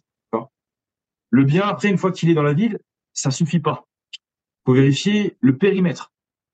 C'est-à-dire qu'il y a un périmètre dans la ville où il y a des, il y a des rues qui sont bien, qui sont ciblées, et ça, on appelle ça le périmètre ORT. Le périmètre ORT, c'est le périmètre opération de revitalisation du territoire. Et, euh, et en fait, c'est dans ce périmètre-là que euh, la loi de Normandie ancien a été mise en place. Par exemple. Donc, ça veut dire que Action Logement a dit, OK, nous, notre dispositif Action Cœur de Vie, il va se calé par rapport au périmètre ORT. D'accord. Et on peut, et on va suivre les projets qui sont dans ce périmètre-là. Ok. Donc l'ANA, toute la ville, forcément, vu que c'est ORT, c'est donc l'avenue Montaigne à Paris. Je pense pas qu'elle soit dans l'ORT euh, ou la, rue de Rivoli. Euh, c'est plutôt des rues qui, qui ont besoin de, de rénovation. Je tout de suite. Sinon, Paris, c'est pas que son cœur de ville. enfin, la ville de Paris. Après, t'as des, t'as des euh... villes, oui. Euh. La ville de Paris, Marseille, Lyon et tout, ils ont pas, ils ont pas besoin de ça. Ils sont, okay. ils sont sur un autre euh, level. Ok. ok, donc ORT. Donc ORT. Et du coup, si les gens euh, font, font l'analogie, ça veut dire que bah ils ont quand ils font un projet comme ça, ils ont aussi la loi de Normandie ancien en dispositif fiscal qui est possible. Mais ça, on reviendra plus tard. C'est-à-dire qu'ils ont la, ils ont soit la réduction d'impôt de l'ANA, soit la loi de Normandie. Et après, ils font le choix en fonction de qu'est-ce qui est plus avantageux pour eux. D'accord? Ça, c'est des choses. Il mmh. faut vraiment dissocier les aides et les, la fiscalité. Mmh. D'accord? Donc, une fois que tout, donc, c'est dans le périmètre, c'est dans la bonne ville, etc. OK. Maintenant, on va regarder l'état du bien. Est-ce que déjà le bien, bah déjà, est-ce que le bien c'est un immeuble, est-ce que c'est un logement? Là, on parle d'immeuble. Hein. Donc, l'immeuble. Immeuble si logement. Voilà, immeuble si logement, monopropriété. Il n'y a pas de sujet, on n'est pas, il n'y a pas de copro. L'idée c'est d'acheter et de pas et d'être maître de son de son projet. Donc parfait, on a l'immeuble. Maintenant, on va voir l'état du bien. Bon, je pense qu'avec l'expérience qu'on a maintenant, on peut se dire est-ce qu'il est très dégradé, est-ce qu'il est moyennement, est-ce que c'est juste un rafraîchissement? Et surtout, c'est vrai que ça on n'en a pas parlé, c'est est-ce qu'il est vide? Mmh. Pourquoi? Parce que vu l'enveloppe travaux à prévoir et, vu la remise sur le marché à faire sur ce genre de projet, vaut mieux qu'il soit vide. Et nous, on l'encourage, il faut qu'il n'y ait personne dedans, donc il faut qu'il soit vacant. Déjà, d'une part, pour éviter d'aller reloger ou pas en fonction de est-ce que ça va vous le faire ou est-ce que c'est à la collectivité il n'y a pas de sujet, on ne prend pas ce paramètre-là en compte. Comme ça, il n'y a pas de, on se prend pas la mmh. tête, on enlève les contraintes. Deuxième chose, si vous laissez des locataires dans un logement et que vous jouez un peu au domino ou à Tetris en disant vas-y, je le mets là pendant que je fais les travaux là et je change, non.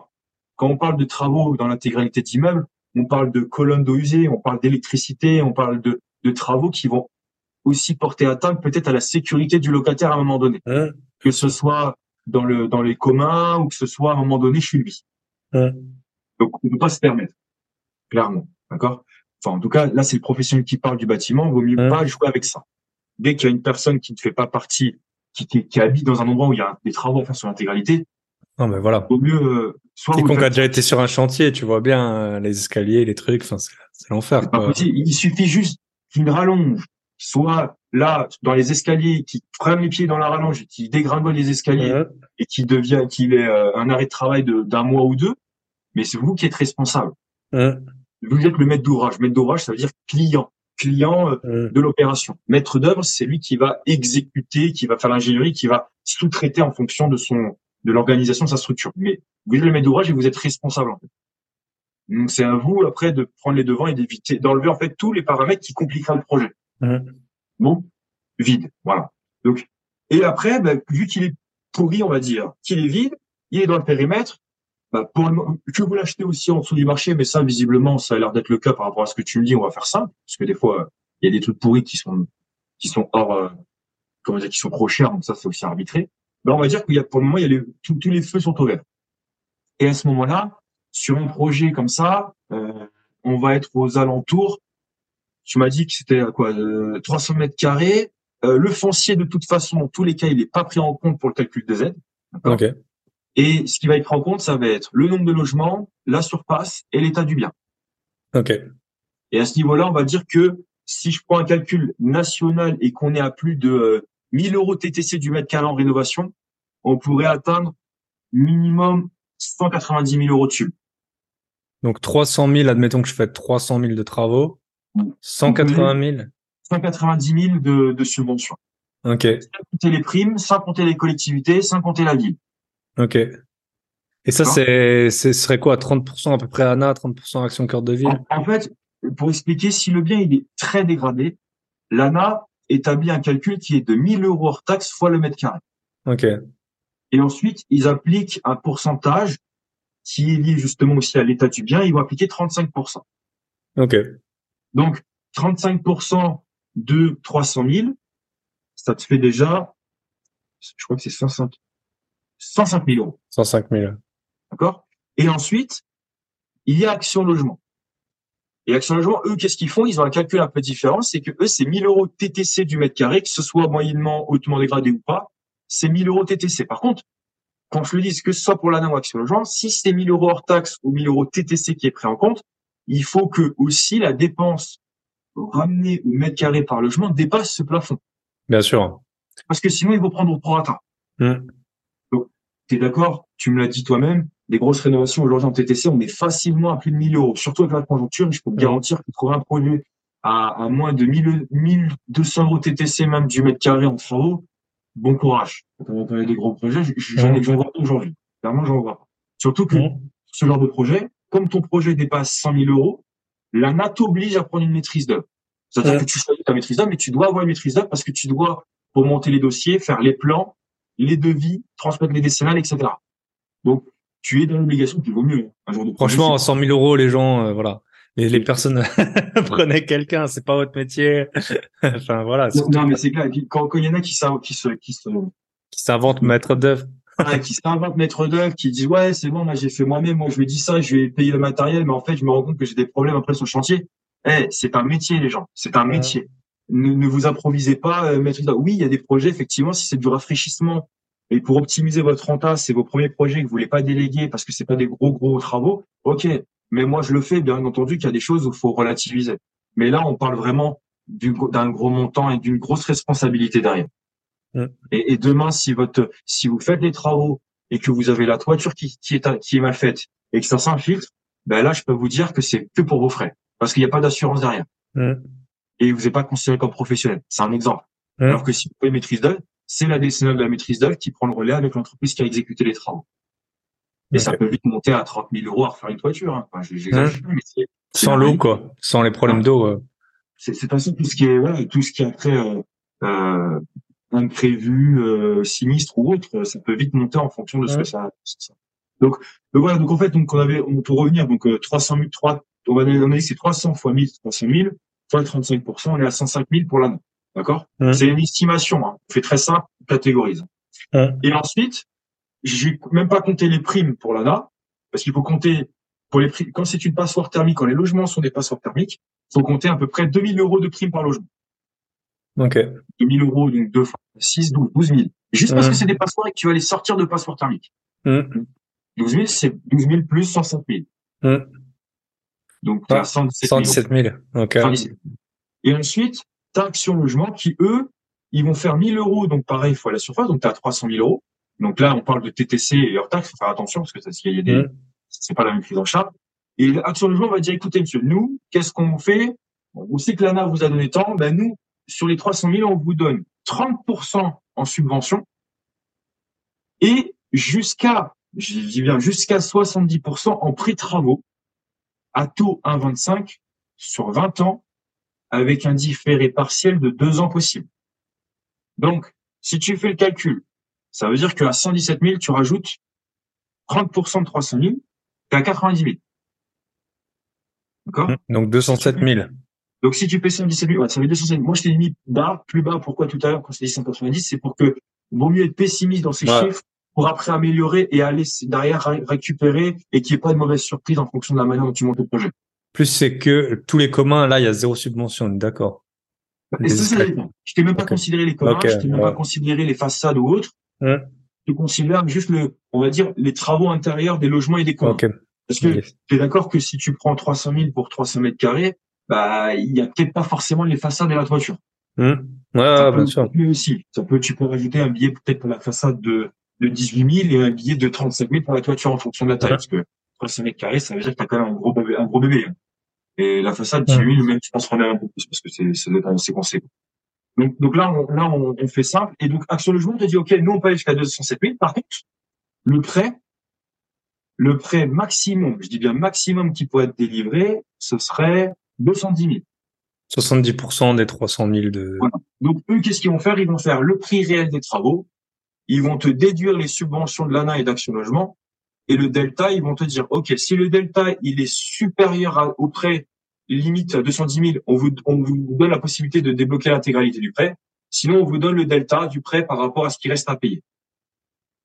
Ok, donc là, si j'ai 300 000 de travaux, ce serait que sur les 90 000 que je pourrais avoir le prêt. Exactement, exactement. Et du coup, c'est là où il faut faire attention au niveau ingénierie financière, c'est de pouvoir aussi réaliser les devis pour avoir, pour mettre en avant la possibilité d'aller débloquer aussi le maximum. Hmm. Parce que euh, sur ce genre de projet, bon là, on est quand même sur des gros montants, euh, ça, ça, ça sert à rien d'aller dépenser plus des fois ce qu'il faut parce que ça va créer aussi un déséquilibre sur le projet. Mais si la ventilation des prix n'est pas faite de manière opportuniste et optimale, bah, tu peux des fois perdre peut-être 30 000 euros en prêt parce que tu as mal ventilé ou tu as mal prévu euh, la manière de réaliser le devis. Ok. C'est un peu technique, hein, je suis désolé. Euh, Non, non, mais on est là pour ça. Hein. Eh, on- les auditeurs, c'est pas des idiots. Hein. Et si vous êtes à la salle de sport, vous réécoutez. Hein. Vous êtes en train de regarder les beaux gosses musclés ou les belles nanas là. Hop. Là, c'est là, c'est euh, vraiment un- une ingénierie mélange technique et financier et et une ingénierie financière aussi. Donc, Ok. euh, donc voilà. Donc là, on a là pour ce projet-là, on va dire, allez, on va faire simple. Déjà en subvention, on peut aller chercher pour moi du 200 000 euros. Hmm. D'accord Très intéressant. Et après, il faut vérifier, bien sûr, euh, est-ce que la- l'agencement des logements est conforme à ce que l'ANA demande, parce qu'il y a des, des réglementations à respecter, euh, notamment pour rendre le logement décent. D'accord? Euh, Tu vas avoir aussi euh, l'ANA qui va te dire, bah, écoutez, nous, dans notre ville, on a besoin plutôt de plus des T2 et des T3, les studios et tout à éviter. Donc, à toi aussi, après, derrière, d'agencer ton immeuble de manière à répondre à leurs critères pour Mm. que tu rentres dans leur, dans, dans leur éligibilité pour les aides, tout simplement. Ok. Et euh, à quel moment on peut, euh, selon toi, à quel moment c'est optimal de, de solliciter ces aides? Enfin, si on voit l'immeuble, quand on signe le compromis, quand on signe l'acte authentique, est-ce qu'on peut déjà avoir une sorte de Alors, nous, nous, déjà, par exemple, avec Wimob, on a euh, donné la possibilité aux investisseurs d'avoir déjà une préestimation, comme je t'ai dit, avant même Hmm. Guillemets, qui voient le bien. Ça veut dire que tu n'as pas fait d'offre, tu n'as pas signé le compromis, ou même si tu as fait une offre, on peut déjà parler du projet. Moi, j'ai des clients, ça fait six mois que j'avais étudié leur projet, et le temps qu'ils se mettent en place, qu'ils aient le financement, aujourd'hui, ils reviennent vers nous. Parce qu'ils ont, ils ont déjà une optique de comment ils vont vouloir réaliser le projet. Ok. Mais c'est quelque chose que plus tôt tu t'y prends, mieux tu peux après environner la suite, et plus tu vas avoir après les informations au fur et à mesure, et tu vas être plus mature à aller de l'avant, euh, et plus serein surtout, on doit parler de la maturité. Et, euh, et il faut savoir aussi que ce qu'on nous on met en avant, c'est de se dire, est-ce que ton projet, sans les subventions et sans le plafonnement des loyers, est-ce qu'il est rentable? Est-ce qu'une stratégie classique meublée à l'année, sans prendre le Airbnb, parce que le Airbnb, c'est une, on va dire, c'est une, c'est une exploitation particulière qui permet vraiment d'augmenter, ça c'est sûr. Mais on va prendre une location, par exemple, peut-être nue à l'année ou du meublé à l'année. Est-ce que le ratio entre coûts travaux fonciers et, et l'exploitation euh, classique, est-ce que c'est rentable? Combien il y a de rendement? Et après, si c'est oui, bah, et si en plus le bien il répond aux critères pour les aides avec la ville, le périmètre, l'état du bien, etc., et ben là, ça mérite d'étudier avec les sub. Et après, à vous de comparer dans ces cas-là.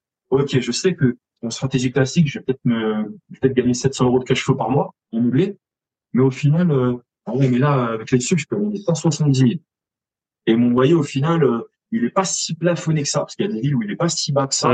Et ben, euh, au final, euh, je me, je me, je me retrouve dans mes frais, même si j'ai que 50 euros de cash flow et j'ai euh, de la trésor que je peux avoir derrière, ben, je préfère faire ça. Ok. Donc il faut quand même, tu conseilles un. Parce que moi j'avais écouté, on avait parlé euh, On en avait parlé ensemble à Bordeaux là. Jérémy ça fait un bail, il avait eu un un mec euh, qui avait, on peut dire qu'il avait de la de l'expérience. Enfin, ça faisait longtemps. tu m'avais dit qu'il y avait des choses qui avaient changé depuis.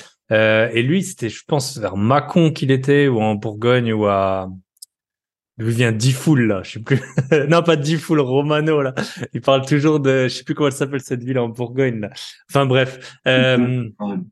Euh, euh, non, non, c'est euh, le Creusot, le Creusot. Ouais. Et euh, donc je sais que le gars, il était là-bas et, en fait de ce qu'il disait, c'était que ses projets hors subvention, ils étaient pas dans les prix du marché. Est-ce que selon toi, enfin, on trouve des biens rentables même hors hors subvention? Dans ces villes ah, Tu veux dire qu'en fait, de base, les produits qu'ils trouvaient, il n'y avait pas de rentabilité?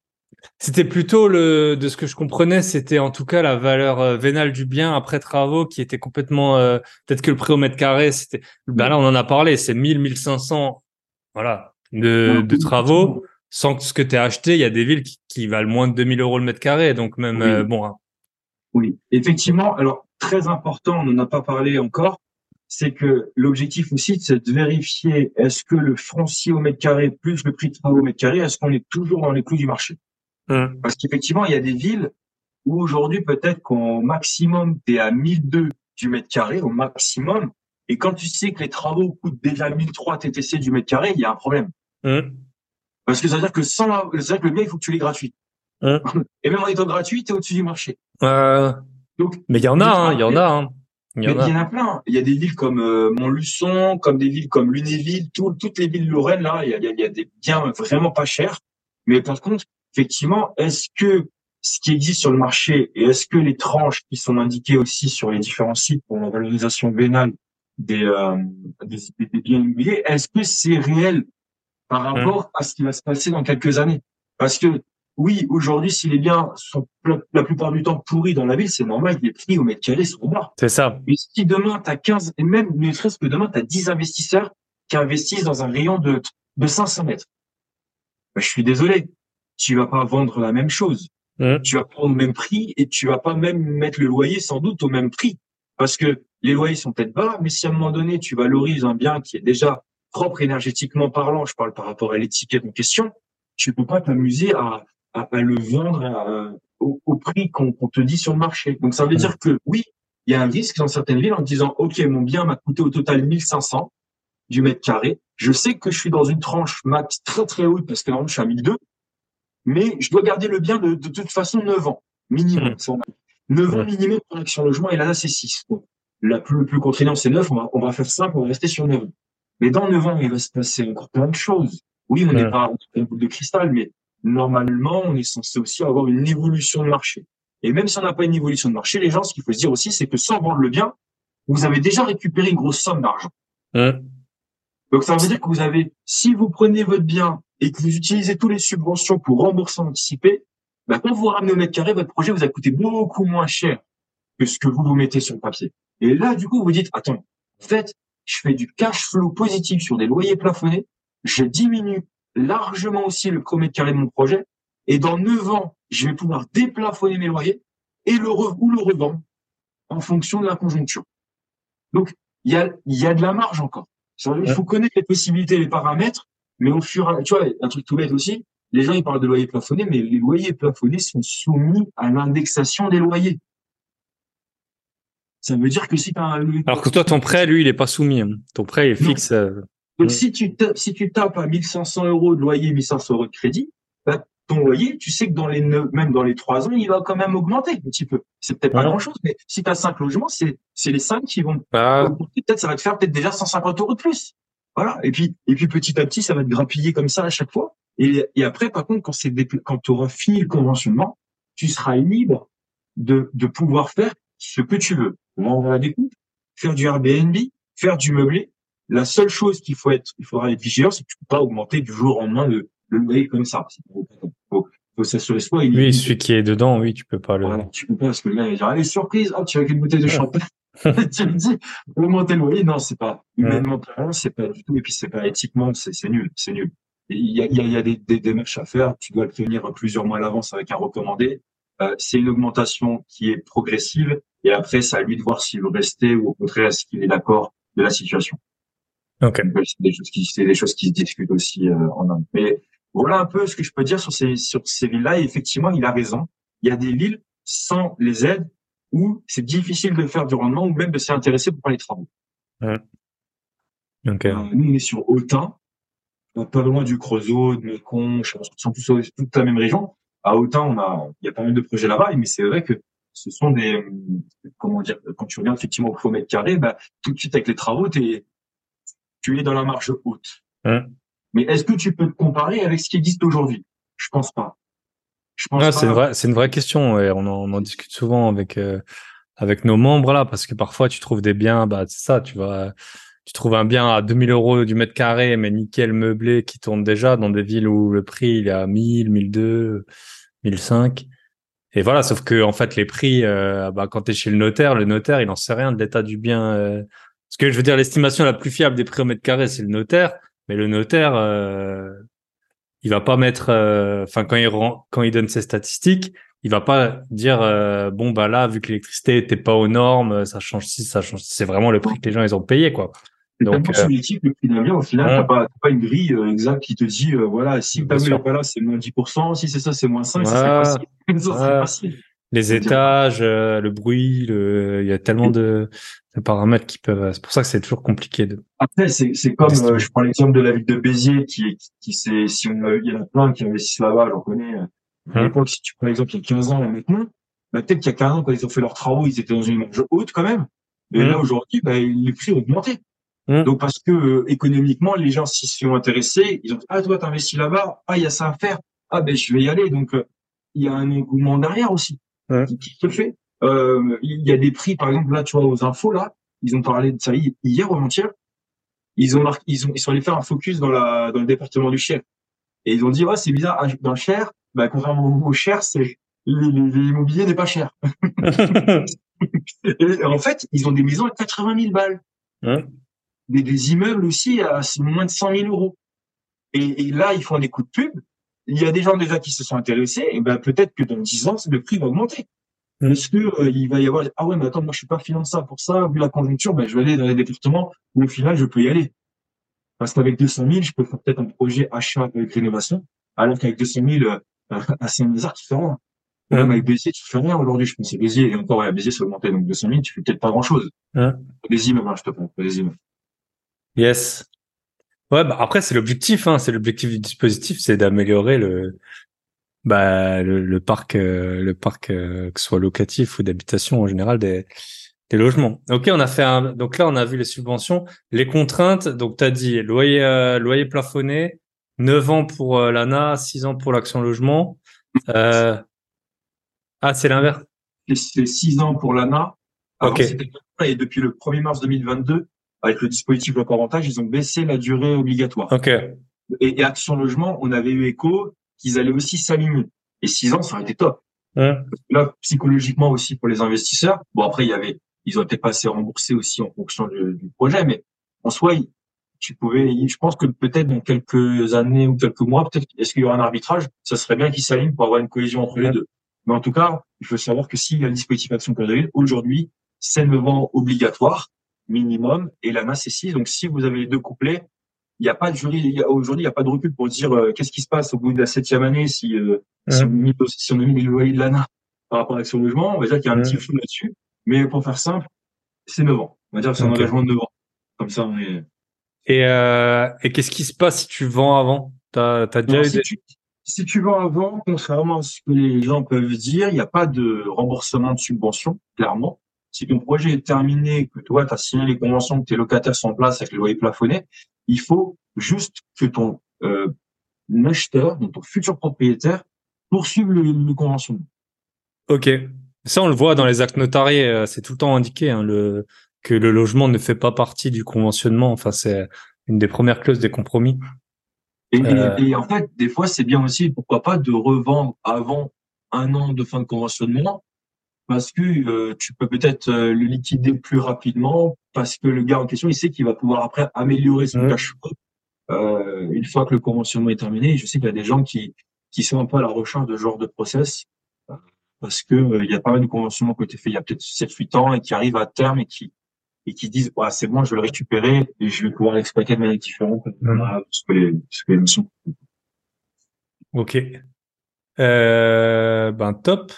Les et les locataires, les en fait c'est quand ils rentrent, hein, je suppose leur euh, qu'il y a des conditions de ressources, de de Oui. souvenirs, mais c'est c'est à l'instant T, c'est quand ils rentrent. Après s'ils gagnent plus ou moins, tu les tu peux pas les en, les les virer ou quoi. Exactement. En fait, donc euh, l'ANA, donc loyer plafonné, durée d'engagement 6 ans, mais ils ont aussi un tableau de plafond de ressources en fonction de alors il y a en fonction du- de, la région. Je crois que c'est par rapport à ça aussi surtout parce qu'on n'a pas les mêmes euh, pas les mêmes revenus aussi de référence, on va dire de, de par, par département en fonction la, du marché de l'emploi aussi. Et euh, tu dois effectivement respecter pour l'entrée, tu dois demander les avis d'impôt pour voir Ouais. justement le revenu de référence fiscale, pour voir effectivement est-ce qu'ils respectent les critères de l'ANA. Euh, Action Logement aussi se base sur les mêmes plafonds. Et par contre, demain, si euh, la personne gagne plus, une fois qu'elle est mise en place, c'est un peu comme le Pinel. Le Pinel, tu peux être éligible au début, mais si tu as une augmentation après de, de revenus par la suite et que tu n'es plus tant que tu es dans le logement, bah, tu es un peu, euh, tu n'es plus soumis à, au Pinel, peut-être à l'instant T plus un, mais t'es pourtant, tu es, as été éligible à l'entrée, donc c'est ce qui compte. Ouais. Ok. C'est ce qui compte en soi. Après, je voulais juste faire un petit bémol parce que ça, je trouve que c'est important. Il faut savoir que vous n'êtes pas obligé aussi euh, de conventionner tous vos logements dans un immeuble. Ça, c'est très important. Euh, conventionner veut dire en fait que vous plafonnez votre loyer et que vous avez un contrat signé avec l'État. Vous pouvez faire aussi du, on va dire une exploitation mixte. Euh, C'est-à-dire que vous pouvez euh, considérer 25% des logements en loyer libre. D'accord? Euh, vous n'aurez malheureusement par contre pas les aides de l'ANA sur le logement en question. Par exemple, si vous avez quatre logements et que le, le quatrième vous souhaitez faire un loyer libre, par contre, Action Logement viendra quand même vous financer. Ok. Parce que Action Logement demande qu'il y ait 75% des logements qui soient quand même euh, ils vont réserver de toute façon Action Logement 75% des logements après travaux pour les salariés. Et vont vous vous proposer et vont vous proposer des, dossiers de salariés. Par contre, les, les 25% restants, vous pouvez faire du meublé. Et on peut même, pourquoi pas, ça faut être, euh, faut être vigilant sur manière de faire, mais peut-être faire de la location après courte durée. Ok. Donc euh, l'idée c'est mieux de partir sur du meublé de base, comme ça en plus vous savez que vos loyers, donc ça va compenser les pertes que vous avez peut-être sur les trois autres loyers, et ça va vous permettre même des fois de faire du cash flow grâce à- au quatrième logement Ok. et d'équilibrer du coup les dépenses par rapport à ce qui peut se faire. Yes. Bah, c'est top, hein. Franchement, ça donne envie. Ça donne envie de faire un petit chèque à 300 400 000 balles euh, et d'aller dans dans les dans les dans les territoires de France on n'a pas l'habitude d'aller. Euh, après, c'est ça quand on est investisseur immobilier. hein. C'est marrant quand on parle des villes. euh, ouais, je suis euh, à Limoges et tout. Les personnes hors investissement, ça fait pas rêver. Alors que les autres, tout le monde sait. Ah ouais, bah, ça c'est une bonne ville d'investisseurs. Euh, pardon? Limoges et Action Perdue, par exemple. Je crois que c'est Ouais. Euh, je sais pas, mais en tout cas, c'est vrai que c'est une bonne ville. euh, Enfin, ouais, il y a plusieurs investisseurs qui sont connus, qui sont là-bas. Euh, bah écoute, on a fait un bon petit tour. hein. On a fait un bon petit tour euh, de, de ce qu'il est possible de faire. Euh, nous deux, on va encore faire un autre épisode sur euh, bah, justement comment euh, voir s'ils sont bien éligibles ou non. Ce sera sur la, la boîte à outils des investisseurs. Rejoignez-nous, c'est pas cher et en plus, euh, voilà, vous allez pouvoir nous voir en pleine forme.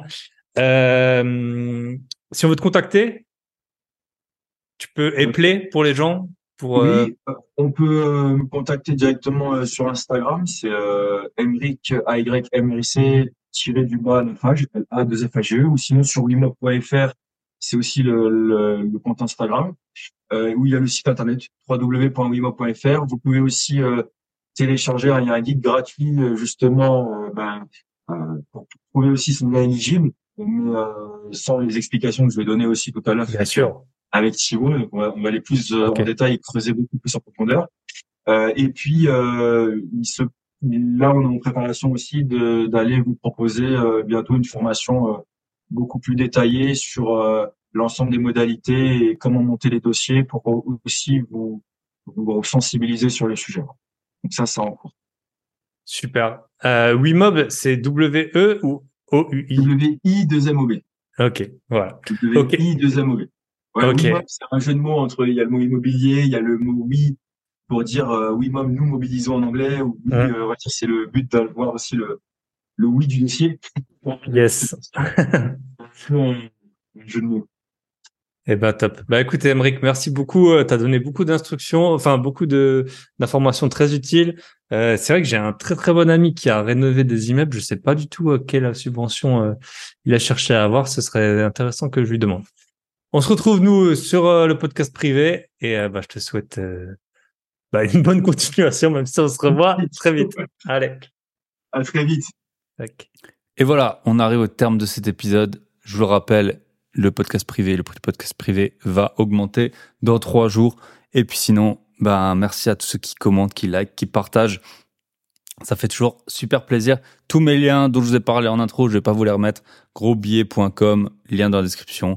Et on se retrouvera la semaine prochaine avec un, avec qui? Eh ben, j'ai plein d'épisodes d'avance. D'ailleurs, je pourrais vous faire voter. Je pourrais vous faire voter sur le Telegram, euh, que vous pouvez aussi rejoindre.